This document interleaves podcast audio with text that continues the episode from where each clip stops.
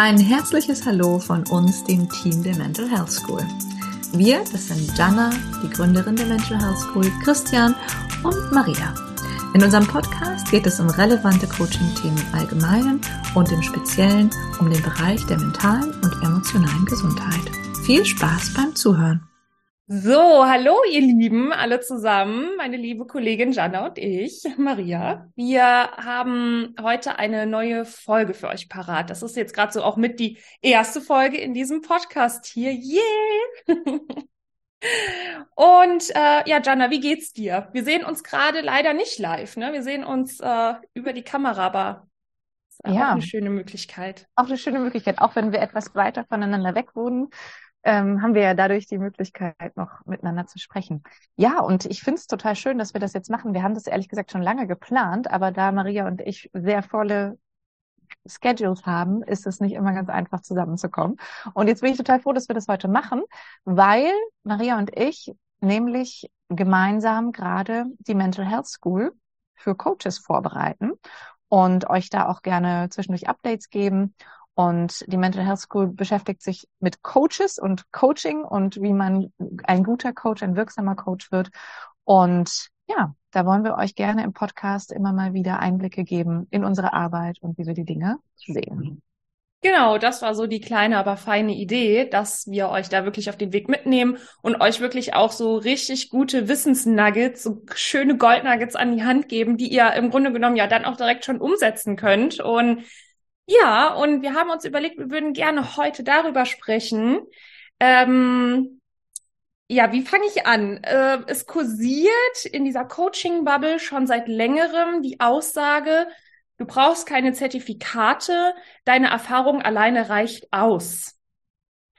Und wir wollen uns darüber unterhalten, warum deine Erfahrung alleine eben nicht ausreicht, ein guter Coach zu sein. Wenn wir jetzt mal gerade Schubladen aufmachen dürfen in gut und nicht gut. Und ähm, genau, und das ist so dieser Einstieg, den wir jetzt gerade nehmen wollen und einfach mal wirklich auch so ein bisschen kritisch beleuchten wollen, warum eben Erfahrung alleine nicht ausreicht, besonders in der Mental Health Schiene, ähm, ohne Zertifikat auf Menschen loszugehen, sage ich mal fast, und mit gutem Wissen und Gewissen zwar zu sagen, okay, ich möchte helfen, aber wir wollen eben auch beleuchten, was kann dabei schiefgehen, wenn wir gewisse Punkte eben nicht wissen. Jana, was sind da so deine ersten Gedanken, die da hochkommen? Ich gebe dir den Redestab. Ja, ich hoffe, es hört man, hört man's poltern gerade? Gar nicht. Nein, okay, wunderbar. Weil, das ist ein gutes Mikro. Okay. Ähm, ja, ich glaube, also ich fange mal mit der anderen Seite an, warum Erfahrung auch hilft, weil ich denke, das ist schon auch ein wichtiger Aspekt, warum Lebenserfahrung durchaus hilft. Ähm, also Lebenserfahrung, also es gibt ja Menschen, die sind alt und haben was aus ihrer Erfahrung gemacht und es gibt Menschen, die sind alt und haben nichts aus ihrer Erfahrung gemacht. Genauso gibt es Menschen, die sind jung und haben vielleicht noch nicht so viele Erfahrungen, haben aber viel draus gemacht. Also das hat mich immer schon fasziniert, dass ich manchmal gedacht habe, Mensch, es kann so unterschiedlich sein, was die Menschen aus ihren Erfahrungen machen. Und es gibt schon Menschen, die haben sich wirklich schon immer mit, mit sich selber auseinandergesetzt. Die haben in der Regel gute Voraussetzungen dafür, auch ein guter Coach zu werden. Ähm, trotzdem braucht es aus meiner Sicht einfach ein gewisses Grundwissen. Ähm, beispielsweise wissen wir auch, es gibt immer mehr psychische Erkrankungen und oft sind die noch gar nicht erkannt. Oft sind die noch relativ verdeckt. Und wenn wir mit Menschen arbeiten, sollten wir zumindest wissen, welche psychischen Erkrankungen es gibt, wie wir die erkennen und wo wir dabei auch drauf achten müssen, weil ähm, es gibt selbst, also ich komme ja aus dem psychotherapeutischen Bereich und ich habe es ähm, schon einige Male erlebt, zum Glück nie, ähm, dass ich selber sozusagen der verantwortliche Arzt gewesen bin, ähm, aber einige Male erlebt, dass eben Menschen sich umgebracht haben, wo man einfach nicht mit gerechnet hat, weil man das vorher nicht erkannt hat. Und das sind einfach Sachen, es gibt eben Hinweise darauf. Und wenn man die eben auf dem Schirm hat, ähm, was das für Dinge sein könnten, warum Menschen Suizid begehen, dann ist man zumindest so ein bisschen wachsamer und diese Wachsamkeit, die finde ich im Coaching sehr wichtig. Einerseits aus einem Sicherheitsaspekt heraus, weil wir arbeiten ja auch mit emotionalen Themen. Wir arbeiten mit der menschlichen Psyche, ob wir jetzt es als Psychotherapeut machen oder als Coach. Im Grunde unterscheidet sich das nicht. Und äh, man kann nicht sagen, na ja, ich gehe halt in der menschlichen Psyche nur mit den gesunden Anteilen in Kontakt. Das ist ja alles sehr vermischt im Menschen. Ja, da sind äh, Blockaden, die treten auf oder die sind da und ähm, die spielen natürlich auch in zum Beispiel Angststörungen mit rein oder die spielen in Panikstörungen oder in Depressionen oder in, ähm, ja, Burnout ist im Grunde auch eine Art von Depression. Das spielt alles mit rein. Und dadurch ist es sehr schwer zu sagen, ja, ich arbeite ja nur mit gesunden Menschen oder nur mit gesunden Anteilen. Ähm, grundsätzlich finde ich, muss ein gewisses Grundwissen über die Psyche da sein, vorhanden sein. Einmal über andere, aber auch, das ist mir sehr wichtig, über uns selber. Also wenn wir keine Ahnung von uns selber haben oder zumindest nur aus unserer Erfahrung und nicht, dass jemand von außen mal drauf geschaut hat, sei es in einer Psychotherapie, sei es in einer Selbsterfahrung, sei es in einer Coaching-Ausbildung, dann ist es sehr subjektiv, das, was wir tun. Das heißt, Menschen kommen zu uns und besprechen ihre Themen und wir können dann quasi aus möglicherweise auch unseren unerlösten Anteilen auf deren Themen schauen und können den dadurch vielleicht sogar den Zustand verschlimmern, in dem sie sich befinden. Und deshalb ist es für mich super, super wichtig, dass Menschen, gerade Coaches, die mit Menschen arbeiten, eine zumindest eine Ahnung, also eigentlich sollten die mehr haben, aber als Grundvoraussetzung eine Ahnung von sich selber haben, auch eine Ahnung von Übertragungsphänomenen, die in der Arbeit mit Menschen stattfinden kann. Das heißt, wenn jetzt jemand, ich hatte es nicht nur einmal, dass mich ein Patient oder später ein Klient an einen Elternteil von mir erinnert hat. Und wenn ich das nicht auf dem Schirm gehabt hätte, was das mit mir macht, hätte ich das sozusagen in die Beziehung mit eingebracht. Und wir sind nun mal Beziehungswesen. Wir bringen uns selber in die Beziehung ein. Und ich glaube, das ist ja, oder das heißt, ich glaube, es gibt ja mittlerweile Studien darüber, dass das auch eine therapeutische oder eine Coaching-Beziehung wirksam macht, wenn sich eine tragfähige Beziehung bildet, eine vertrauensvolle Beziehung. Und die kann natürlich nur dann entstehen und auch nur dann produktiv sein, wenn der Coach nicht irgendwas an seinem Klienten ausagiert. Und sei es, dass er vielleicht selber eine Unsicherheit hat, die er gar nicht so wahrnimmt und dann den Erfolg des Coaches braucht, um sein Selbstwertgefühl zu pushen. Ja, also ich habe schon von einigen ähm, Coaches, die ich hatte, gehört, dass sie eben vorher Coachings gemacht haben, bevor sie bei mir waren, wo sie das Gefühl hatten, ähm, der Coach versucht mir irgendwas aufzudrücken.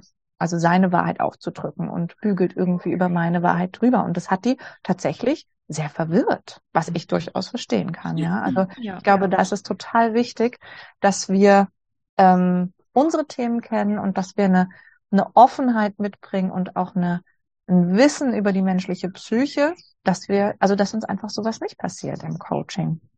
Mhm. Ja, wundervolle Worte. ich habe dir gerade sehr gerne zugehört. Du hast auch so eine schöne Stimme, Jana. das ist wirklich sehr schön. Ja, und das ist einfach, du hast jetzt so viele Punkte, ich hätte mitschreiben müssen, wo ich mir dachte, ja, genau, ja, absolut und das und das. Das ist wirklich so. Also ähm, nehmen wir mal ein Beispiel. Ähm, oft wird zurzeit auch das Wort Triggern verwendet und ich finde, es wird so inflationär verwendet. Ne? Also äh, auch zum Beispiel so Sätze wie, ja, es muss dich triggern, äh, damit Wachstum passieren kann, damit Heilung passieren kann. Ich weiß nicht genau, ne? Also ähm, je nach Szene, je nachdem, welcher Coaching-Bubble du dich eher aufhältst, äh, wird das mal mehr verwendet, mal weniger. Und das sehe ich sehr, sehr schwierig, weil, wie du schon sagst, ne, äh, wenn man da vielleicht nicht ähm, Selbsterfahrung gemacht hat oder selbst bei einem sehr reflektierten Coach war oder Therapeuten, der entsprechend ähm, ja selbst sieht, okay, ist das jetzt gerade ein Introjekt von mir, was da irgendwie losgeht? Falle ich in eine Regression, weil ich zum Beispiel XYZ gerade höre?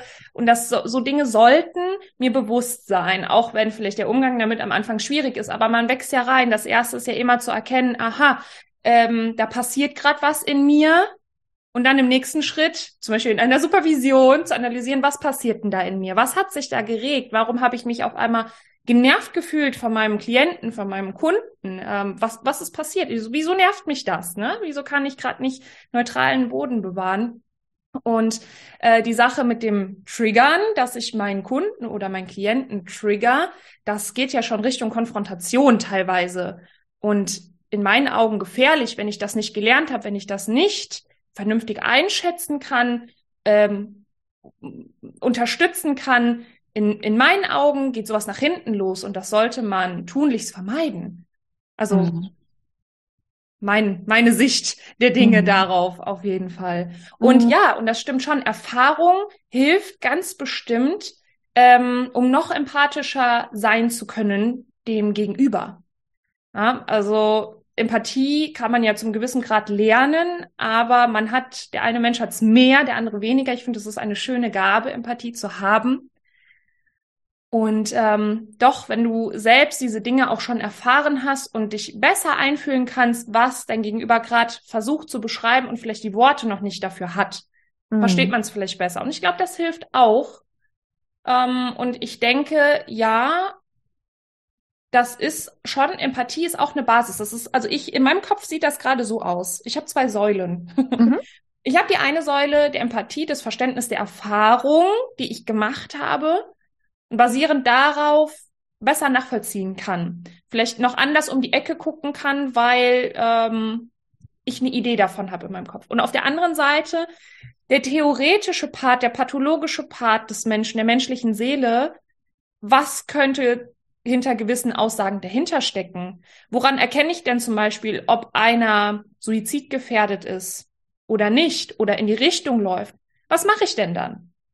Mhm. Also ich, ich, in meinen Augen muss sowas nicht nur ein Therapeut abstecken, sondern auch ein Coach. Mhm. Ist mein Gegenüber suizidal oder hat Gedanken in die Richtung, ja oder nein? Und das darf man fragen. Und ich persönlich habe die Erfahrung gemacht, dass das Gegenüber sehr dankbar ist, wenn man das anspricht. Ja. Ich habe noch nie die Erfahrung gemacht, dass das komisch wurde. Mhm. Ja, das sind oft sehr schambesetzte Themen. Das ist total ja. wahr, was du sagst.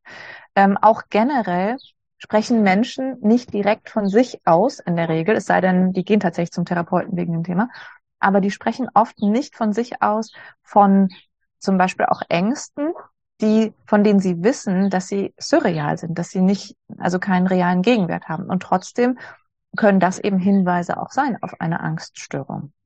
Ne? Das ist ja, man hat ja zwei Teile in sich. Einen Teil, der einfach irrational Angst hat und der andere Teil, der sagt, was für ein Quatsch, ich weiß doch, dass das nicht, also kein Problem ist. Ne? Ich habe zum Beispiel mal einen ähm, von einem äh, Patienten gehört, das war auch nicht meiner, aber wo ich auch gedacht habe, wie spannend, ähm, der hatte Angst vor der Unendlichkeit.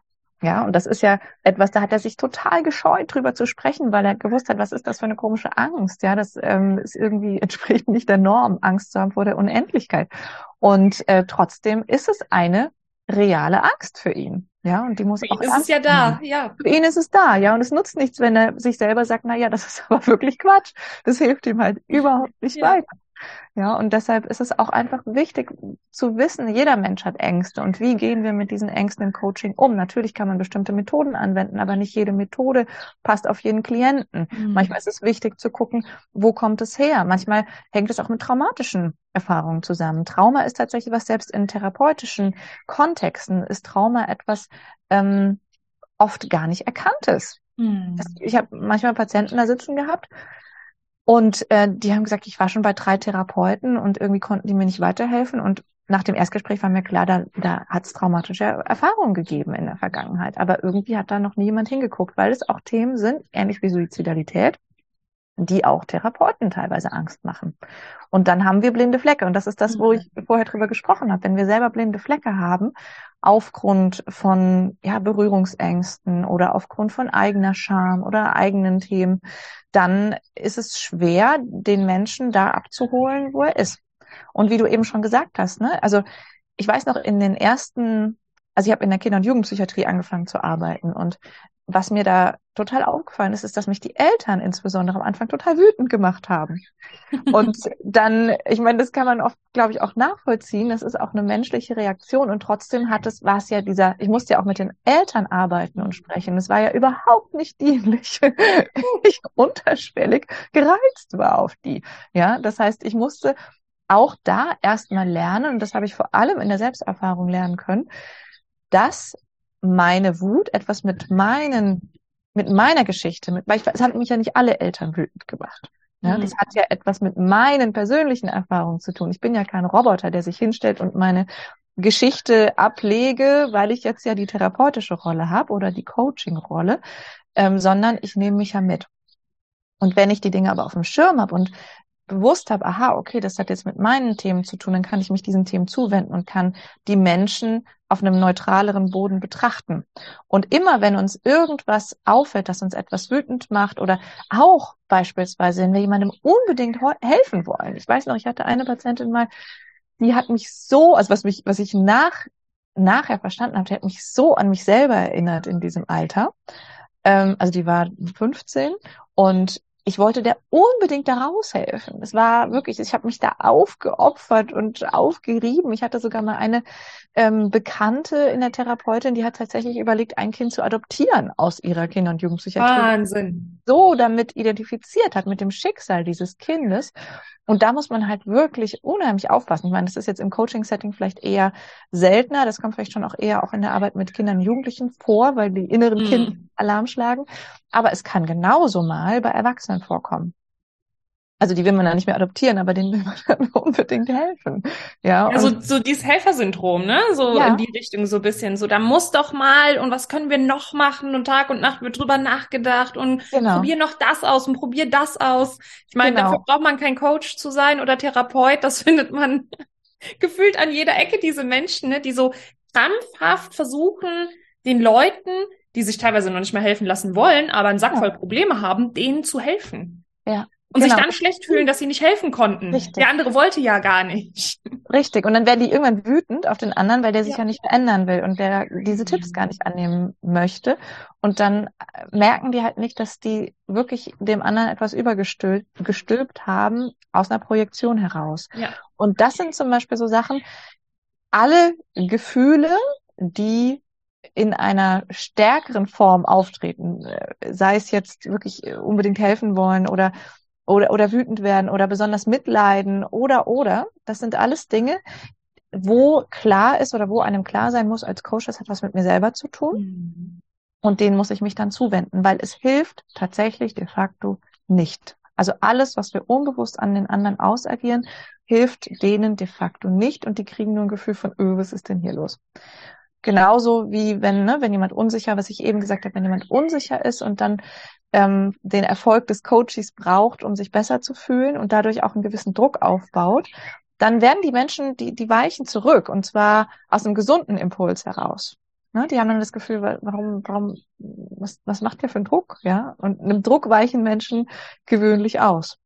Und ja, selbst wenn die, wenn die Idee dahinter vielleicht gut ist oder die Intention vielleicht auch eine gute ist, trotzdem haben die Menschen eine Scheu, weil die sich irgendwie, die haben das Gefühl, da stimmt was nicht. Und ich würde gerade gerne an der Stelle kurz noch anmerken, es geht auch gar nicht darum, dass man der perfekte Coach oder der perfekte Therapeut ist. Da sind wir schon wieder in der Schiene. Da dürfte man gucken, warum habe ich das Gefühl, ich muss alles können, ja. weil das können wir nicht. Wie du eben so schön gesagt hast, ich bin ein Mensch und kein Roboter. Und das ist ja das Schöne. Das heißt, Therapeuten und Coaches kann keine KI der Welt ersetzen.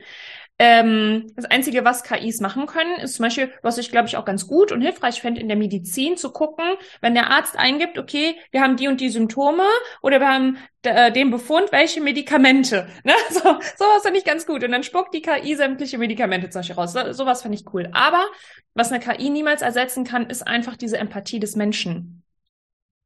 Und, ähm, und das ist das Schöne. Wir sind nicht perfekt und wir brauchen das gar nicht sein sondern wenn wir als Coach oder Therapeut arbeiten oder auch als Führungskraft. Da würde ich gerne gleich auch noch kurz drauf eingehen. Ich hoffe, ja. es wird nicht zu ausschweifen. Da hatte ich nämlich letztens mit äh, einer ehemaligen Führungskraft von mir ein Gespräch. Aber okay, stopp. Hölzchen, Stöckchen. Fokus. Ähm, wir brauchen gar nicht perfekt sein, sondern was wir merken dürfen, wenn wir mit Menschen zusammenarbeiten, ist, okay, es regt sich etwas in mir, irgendein intensiveres Gefühl, also nicht nur so dieses, okay, ich habe jetzt gerade Verständnis dafür, okay, der andere ist gerade irgendwie ein bisschen doof, ja, sondern ich werde wütend auf mein Gegenüber, auf die Beziehung, die derjenige hat oder auf deren Eltern oder irgendwas. Es ist ja, hat eigentlich ja gar keinen Bezug zu mir. Das heißt, das darf ich realisieren. Und von da aus hole ich mir selber Unterstützung in Form von, in Form von zum Beispiel Supervision. Und, ähm, und da lernen wir ja, wo ist unser blinder Fleck. Und dadurch optimieren wir uns immer mehr. Das Schöne ist, das ist ja eine eigene Therapie für uns selbst. Wir arbeiten Dinge auf. Das ist ja für uns dann auch als Therapeuten oder Coaches ja auch eine Erleichterung, weil diese blinden Flecke nehmen wir ja teilweise nicht wahr, weil sie manchmal so dissoziiert sind aus guten Gründen. Also das war ja mal gut so gewesen, dass es mal abgekapselt wurde. Aber mhm. ich stelle mir das immer vor wie so ein kleiner Energieball, der zwar abgekapselt ist, wir nehmen ihn, je abgekapselter er ist, schwieriger wahr oder gar nicht wahr, aber der wirkt trotzdem. Mhm. Das sind wie kleine Feuer innerlich. Wir wissen gar nicht, hä, was ist denn, warum ist, was ist jetzt mit mir los? Warum habe ich auch so wenig Energie vielleicht manchmal? Oder warum treten Migräne auf, andere Krankheiten, dass sich das teilweise schon körperlich äußert und wir wissen nicht, was los ist. Und das ist eine schöne Möglichkeit, das herauszufinden und daran zu wachsen viel mehr. Weil Perfektion werden wir nicht erreichen, ist auch gar kein Ziel, gibt's gar nicht. Mhm. Aber das Schöne ist, wir werden Fehler machen und das ist gut so und wir können daraus lernen. Mhm. Das heißt, ja, genau. ne? Und die allermeisten Fehler die wir, also Fehler, ich finde Fehler ist auch nicht so ein schönes Wort, ne? Ähm, die, die sind ja auch wieder korrigierbar. Mhm. So die hm. wenigsten Sachen im Leben sind wirklich nicht mehr korrigierbar. Die meisten schon. Und das, ich finde, das ist eine schöne Vorstellung. Mhm. Genau. Ja. ja, und es passiert, also ich habe jetzt ähm, über zehn Jahre, ich glaube wirklich, ja, also über zehn Jahre mindestens therapeutische Erfahrung mhm. und Unmengen an Selbsterfahrung in verschiedenen therapeutischen Verfahren. Und selbst mir passiert es manchmal noch, dass ich merke, mich ärgert was mhm. in einer therapeutischen Beziehung oder mich nimmt was mit. Und das sind dann aber immer wirklich Momente, wo ich merke, ich brauche, also es hat was mit mir zu tun. Also da ist etwas, also beispielsweise, ähm, das ist mir auch immer ein wichtiges Thema. Es gibt ja zum Beispiel viele Menschen, die hochsensibel sind und das nicht wissen. Mhm. Und hochsensibel nehmen viel auf. Das heißt, die haben dann wirklich die Energien des Gegenübers manchmal in ihrem System drin. Und das macht sie wütend, weil sie die da nicht haben wollen. Und das läuft manchmal so unbewusst, dass sich diese Wut auf den anderen projiziert. Ähm, und man gar nicht selber merkt, okay, was, was, was mache ich denn mit meiner Sensibilität? Und die fühlen sich dann oft ausgebrannt. Auch, es passiert auch Therapeuten, das passiert ähm, Coaches, das passiert sehr vielen Menschen mit Hochsensibilität. Und Hochsensibilität kann ja zum Beispiel auch dann auftreten, wenn wir sehr viel Stress im Leben haben oder wenn wir vielleicht eine traumatische Erfahrung gemacht haben oder wenn Trauma irgendwo in der Familie vorliegt. Mhm. Und irgendwann kommt eben der Punkt, wo wir es nicht mehr wegdrücken können wo unser Energielevel so sehr sinkt, dass wir extrem sensibel werden für viele, viele Dinge. Und dann ist es auch schwieriger, die Themen der anderen bei den anderen auch zu lassen. Aber das mhm. ist eigentlich die Grundvoraussetzung dafür, dass du nicht ausbrennst als Coach, als Therapeut. Das wäre jetzt nochmal ein eigener Podcast, Coach. Absolut. Aber ich wollte es einfach mal erwähnt haben, weil das natürlich auch Dinge sind, wenn wir das nicht wissen, dass wir eine hochsensible Seite haben und dadurch auch nicht wissen, wie wir damit konstruktiv umgehen, dann kann es natürlich auch viel schneller mal passieren, dass wir die Themen der anderen annehmen und uns irgendwann vielleicht sogar ganz dumpf und leer und schwer fühlen. Mhm. Absolut. Und äh, wenn ich da kurz anknüpfen darf, ähm, ich hatte eine Unterhaltung mit einem Menschen aus meiner näheren Umgebung, keine Namen dazu. Ähm, und es ging dann um ein Arbeitsthema, dass da ein Arbeitskollege ist, ähm, der mh, hm, keine Leistung, also nicht richtig Leistung bringt auf der Arbeit. Es liegt auch nicht daran, dass der Mensch das nicht könnte. Das war so meine Frage. So hat derjenige das vielleicht nicht verstanden oder ähm, wurde das nicht richtig erklärt? Braucht man da vielleicht noch irgendwie ein bisschen Hilfestellung? Darum ging es gar nicht. Der Mensch konnte das ähm, war aber trotzdem immer müde, konnte sich nicht richtig konzentrieren. Die Sache, die Aussage war immer, der konzentriert sich nicht richtig. Der muss mal seine Nerven zusammenhalten. Würde er sich mehr konzentrieren, würde der das auch besser machen, würden nicht so viele Fehler passieren. Und habe ich so ein paar Fragen gestellt, so, okay, ähm, ist da irgendwie mal was vorgefallen oder ist zu Hause irgendwas los? Ne? Ich werde dann immer so ein bisschen neugierig. Und ähm, dieser Mensch hatte als Jugendlicher sehr starkes Mobbing erlebt. Hm. Und Familienverhältnisse sind auch nicht so leicht. So, und dann habe ich gesagt, okay, ähm, ich weiß nicht, wie es bei euch auf der Arbeit ist, aber könnt ihr vielleicht mal das Thema Depression oder so Burnout mal ansprechen, weil ohne ihn da jetzt in die Schublade zu stecken, aber Konzentrationsschwäche und Störungen und dieses Unaufmerksamsein, ähm, wenn da tatsächlich ein seelisches Thema dahinter steht, der Mensch ist einfach müde, das Gehirn ist müde, ne, die Seele ist müde, ähm, kann man dem noch 30 Mal sagen, konzentriere dich mehr. Derjenige kann das nicht, weil das ist ja das Symptom davon. Und das Spannende war, dieser Mensch, mit dem ich dann gesprochen habe, ist dann tatsächlich ähm, mal zu den Vorgesetzten und so in die Richtung geht es tatsächlich.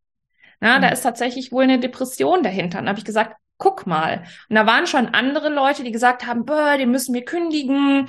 Ähm, das nervt ja alles total. Ja.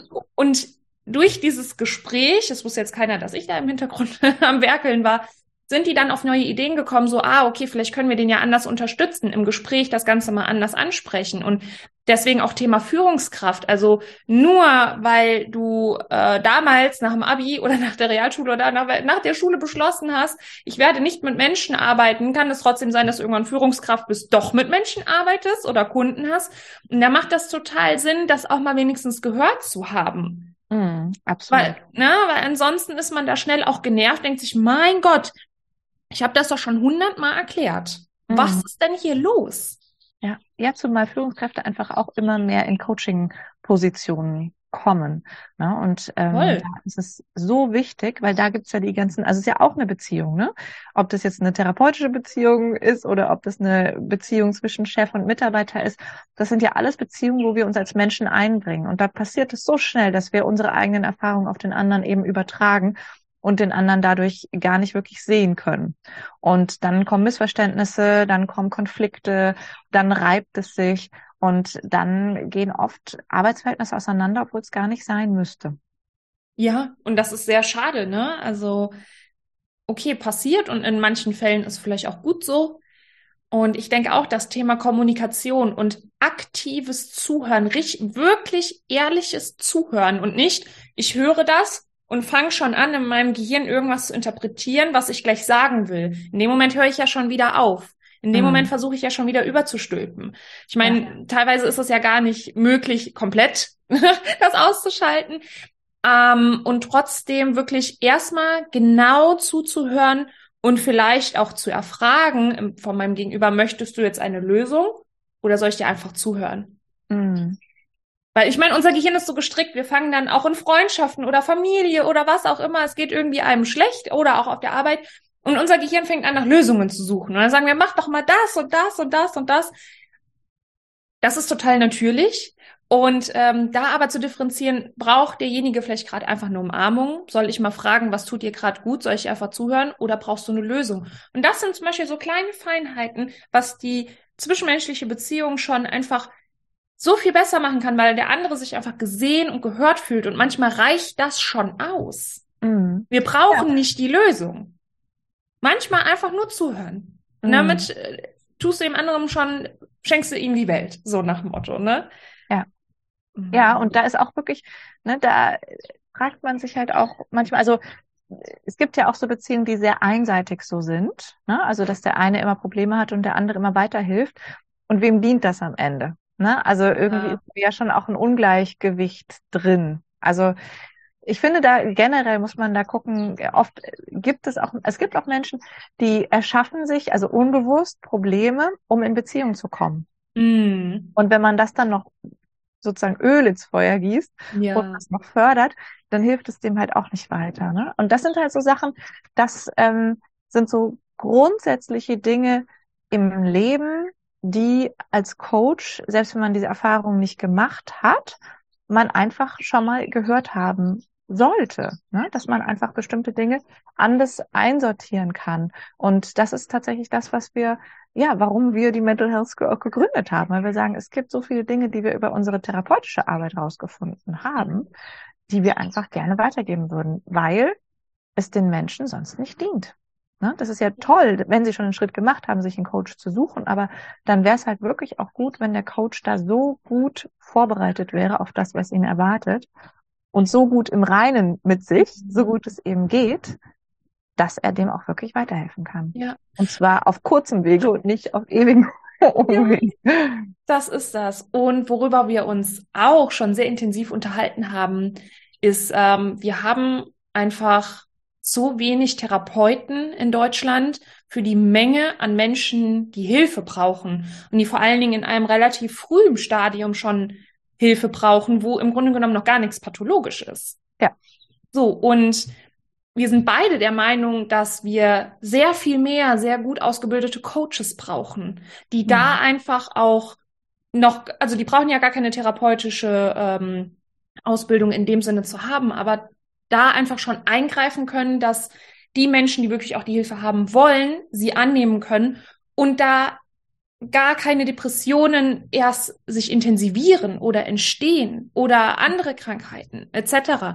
Und ich denke, ja. damit könnte man auch die Therapeuten entlasten. Mhm. Wir haben Wahnsinns Wartezeiten. Auf dem Land teilweise wartest du ein Jahr auf einen Therapieplatz, ungefähr drei Monate aufs Erstgespräch und dann wartest du manchmal noch ein Jahr, je nachdem, in welche Richtung es geht. Und das ist ein Jahr, in dem nichts passiert mhm. was deine Gesundheit eventuell fördern kann.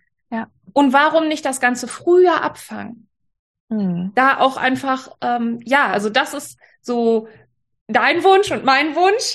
Ich, sag, ich, ich sag's jetzt einfach mal, ich stülp dich da mal mit rein, dass ja. wir da nicht nur die Menschen auch noch mehr dazu befähigen, wirklich auch noch, noch selbstbewusster als Coach an die Sache ranzugehen und zu sagen, ja, okay, ich kann hier wirklich was bewirken und ich bilde mich einfach so gut, ich kann fort und aus und greift da in das System rein und dass da irgendwo irgendwann mal eine Bewegung entsteht, dass das nicht gefühlt alles immer schlimmer wird, sondern dass wir da sagen, okay, und jetzt kriegen wir einen Fuß in die Tür und ab jetzt wird alles besser, was das mhm. angeht. Ja, absolut. Bin ich ganz bei dir. Zumal auch die, ähm, also viele Coaches ja auch eine große Hemmschwelle haben, ähm, mit Menschen zu arbeiten, wenn irgendetwas in dieser Form vorliegt, ne? wenn es in Richtung Angststörung geht oder Panikstörung. Und dann sagen die, nee, ich kann jetzt nicht mehr mit dir zusammenarbeiten und dann stehen die wieder da und haben niemanden. Und das heißt ja gar nicht, dass jetzt Coaches therapeutisch arbeiten sollten. Ne? Sehe ich auch ja. äh, so nicht, ja. Aber dass Coaches zumindest mit mit einem, mit, mit einem Menschen arbeiten können an seinen Problemen und ihn vielleicht auch darauf hinweisen können, du, guck mal, da in die Richtung müsstest du noch mal gucken, Richtung Depression, guck, such dir doch schon mal einen Therapieplatz, mach doch schon mal Erstgespräche. Das heißt ja nicht, dass, dass er dann arbeitslos ist, ja, der arbeitet dann ja nochmal anders. Coaches arbeiten anders als Therapeuten und die sind dann nicht überflüssig, die arbeiten einfach nochmal an einem anderen Ansatz. Absolut. Und sogar, äh, muss ich sagen, im Gegenteil. Also du wirst als Coach gar nicht arbeitslos, weil ähm, ich habe so viele Kundinnen, die sagen, okay, die kommen entweder aus einem therapeutischen Kontext und sagen, mir fehlt da noch das Coaching. Mhm. Das ist irgendwie alles Therapie, aber mir fehlt da noch was. Und andersrum, wenn ich merke, ähm, ich habe Kundinnen, die waren noch nie in Therapie und ich merke, okay, und das ist ja das Schöne als Coach. Du hast dann, vor allen Dingen, wenn du ähm, in der psychologischen Richtung unterwegs bist, also Mental Health, dann hast du einen ganz anderen Überblick, welche Therapieformen gibt es zum Beispiel. Mhm. Und du kannst dann eher auch, wie du schon sagst, die Richtung weisen, dass du sagst, hier, überleg doch mal, ob die und die Richtung was für dich ist. Weil ganz ehrlich, wenn ich zum Beispiel so mit meiner Familie rede und sage, hier, willst du nicht mal eine Verhaltenstherapie machen? Äh, was ist das? So, es gibt Tiefenpsychologie, Verhaltenstherapie, es, es, es gibt so viele Formen. Woher willst du wissen, als Mensch, der sich noch nie damit auseinandergesetzt hat, wo, wo sollte ich denn hin? Mhm. Weil nicht jede Therapieform ist auch sinnig für jeden. Absolut. Da muss man und da kannst du als Coach wirklich einfach sagen, hier, guck mal, überleg mal die und die Richtung, hol dir da mal Erstgespräche, fühl mal rein, ob das was für dich sein könnte. Die Leute sind dankbar. Und ganz ja. viele fahren dann zweigleisig. Die sind in Therapie und bei mir im Coaching. Klar, ja. muss man da ein bisschen abstecken, ne? wirkt das gerade gegeneinander oder nicht. Da kann man ja mit dem Therapeuten dann sprechen. Aber ganz viele fahren zweigleisig. Ja. Und sind dankbar. Sie sind so dankbar, die Richtung gewiesen bekommen zu haben. Und ich habe auch schon Kunden und Kundinnen gehabt, da habe ich gesagt, okay, unsere Arbeit ist hier an dieser Stelle jetzt beendet.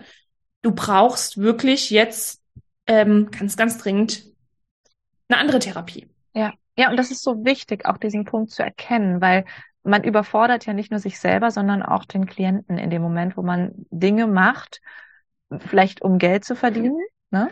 ähm, in denen man sich nicht sicher fühlt. Ja. Ja, und das hat ja eine Auswirkung. Das hat eine Auswirkung auf das eigene Gefühl. Das hat, also das macht ja auch eine Instabilität in einem selber, wenn man merkt so, okay, ich fühle mich jetzt gerade nicht auf sicherem Terrain. Und dieses sichere Terrain wäre sehr wohl verfügbar, wenn wir genug Informationen hätten. Ja, Magst du einmal ganz kurz so ein bisschen abschließend, um hier so ein bisschen den ähm, Kreis geschlossen zu bekommen, ähm, einmal kurz, was in deinen Augen einen guten Coach ausmacht? Was müsste er quasi so mitbringen? Was müsste er haben? Was darf ausgebaut werden? Ohne dass wir tiefer drauf eingehen, weil dazu wollen wir noch sehr spezifisch eine eigene Folge machen, aber um jetzt die Zuhörer und Zuhörerinnen jetzt nicht so am langen Arm verhungern zu lassen, was, was meinst du? So ein guter Coach, was bringt der mit? Was hat der? Ja, also als allererstes, ähm, da habe ich eben ja schon angedeutet, als allererstes braucht der aus meiner Sicht eine gute Selbstkenntnis. Also dass er wirklich sich und seine Themen gut reflektiert hat. Allererster Punkt. Ein zweiter Punkt, der hängt damit zusammen, sich regelmäßig supervidieren zu lassen. Das heißt, also selbst wir jetzt mit, also mein Mann und ich, wir sind wirklich seit Jahren Therapeuten, selbst wir lassen uns supervidieren, weil wir immer wieder blinde Flecken haben oder weil wir immer mal wieder an einen Punkt kommen, wo wir merken, okay, irgendwas stimmt hier nicht, irgendwas fühlt sich nicht stimmig an, ich komme nicht weiter, wie auch immer. Dann, finde ich, muss ein Coach seine Grenzen und aber auch seine Stärken kennen. Seine Stärken muss, also man muss ja nicht in allen Bereichen perfekt sein, aber man muss wissen, in welchem Bereich bin ich richtig gut und dann in den Bereichen schauen, dass man auch die passenden Klienten für sich findet. Dann finde ich es super wichtig, dass wir uns bewusst sind darüber, wer, nicht nur wer wir sind, sondern wie wir auf andere wirken. Also was ist deine spezielle Fähigkeit, deine spezielle Kraft, die in dem anderen einen positiven Effekt hervorrufen kann. Strahlst du vielleicht eine besondere Ruhe aus? Bist du vielleicht eine Energiedusche, wie du zum Beispiel? Ja, bist du ähm, jemand, der der ein, einfach einen, ohne dass er das, also das sind Fähigkeiten, von denen ich jetzt spreche, die wir selber oft überhaupt nicht auf dem Schirm haben. Und, sondern das ist für uns ganz selbstverständlich. Es ist wie, dass wir Haare haben. Ja, also das wissen wir irgendwo, aber es ist, ähm, irgendwie brauchst eine Rückmeldung vom Außen dass wir diese Fähigkeit haben. Dass du zum Beispiel vielleicht einen Raum eröffnest, wo sich jeder total saupudelwohl fühlt.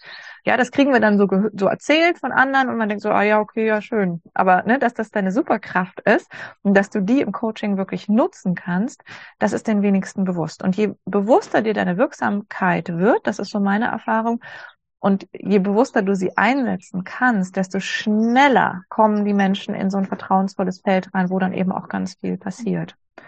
Das sind so die Sachen, die mir so ganz spontan einfallen, die ich extrem wichtig finde. Ja. Fallen dir noch welche ein, Maria? Ähm, die würde ich auf jeden Fall so unterschreiben. Also vor allen Dingen Punkt eins ist wirklich so dieses, dieser Wille, sich halt wirklich auch regelmäßig nochmal selbst zu reflektieren. Ähm, der, der darf nicht fehlen in meinen Augen. Ähm, ansonsten finde ich, ähm, dadurch, dass ich das auch immer öfter in der Coaching-Szene sehe, im Moment, aber es, äh, ne, ähm, ich finde da, das balanciert sich da gerade so ein bisschen aus in der Szene. Kann sein, wenn man das jetzt in zwei Jahren hört, diese Podcast-Folge, dass alles auch so nicht mehr stimmt, hoffentlich, ähm, ist Empathie. Also wahre, echte Empathie, mhm. ähm, die, aber eine gesunde Empathie. Ähm, gar nicht. Ich, rede jetzt nicht, dass man für alles irgendwie dann auch Verständnis hat. Da muss man ja auch irgendwann aufpassen. Dadurch, dass sich dann irgendwann alles erklären lässt, dass man sagt, ja, okay, das ist ja deswegen, deswegen. Ähm, aber dass man mh, mm, weg von sich kommt, von, von ähm, den Satz hätte ich mir vorher echt anders legen müssen. Ich versuche gerade meine Gedanken, die ich habe, in diese Worte zu fassen. Kennst du das, wenn du so ein Gefühl hast und du weißt noch nicht, wie du es beschreiben darfst?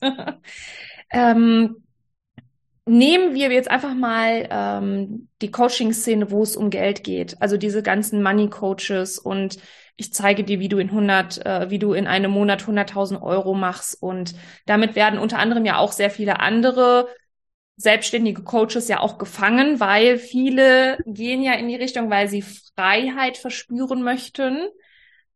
Und da fehlt mir zum Beispiel diese Empathie. Ich habe mit einigen von solchen Coaches auch schon gesprochen und da spüre ich einfach auch und höre auch raus, es geht da nicht um den Menschen, sondern es wird sich teilweise daran erfreut, äh, guck mal, wie doof die sind, die kaufen das schon wieder.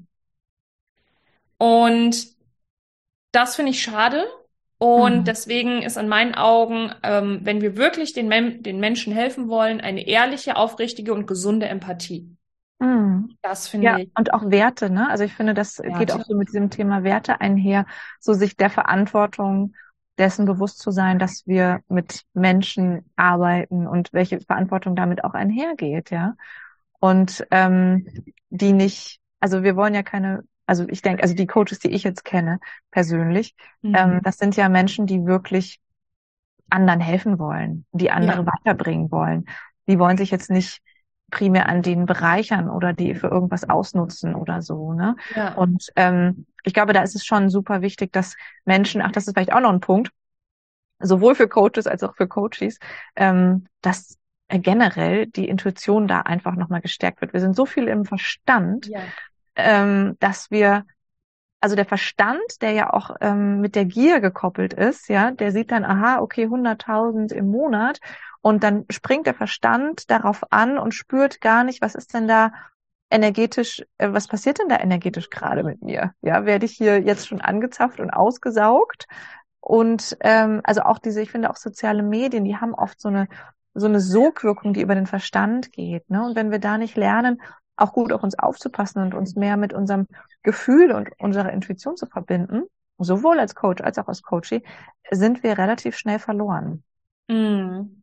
Ja, ja, Werte, Empathie, Intuition und ähm, zum Glück sind das alles Dinge, die ausgebaut und neu umgeworfen und neu aufgebaut werden können. Und ähm, ja, das wird mir spontan gerade wirklich, ja, ja, das ist das, was, wo ich auch sagen würde, jo, das sind spontan die Punkte, die ich wichtig finde. Ja. Und der Rest ja. ist Theorie. Der, der Rest ist sowieso alles, das kann man alles erlernen und sich aneignen.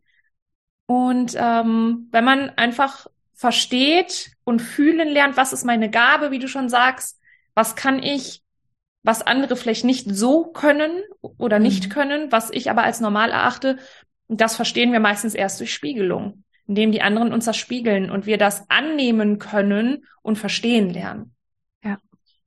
Das geht nur in Interaktion mit anderen.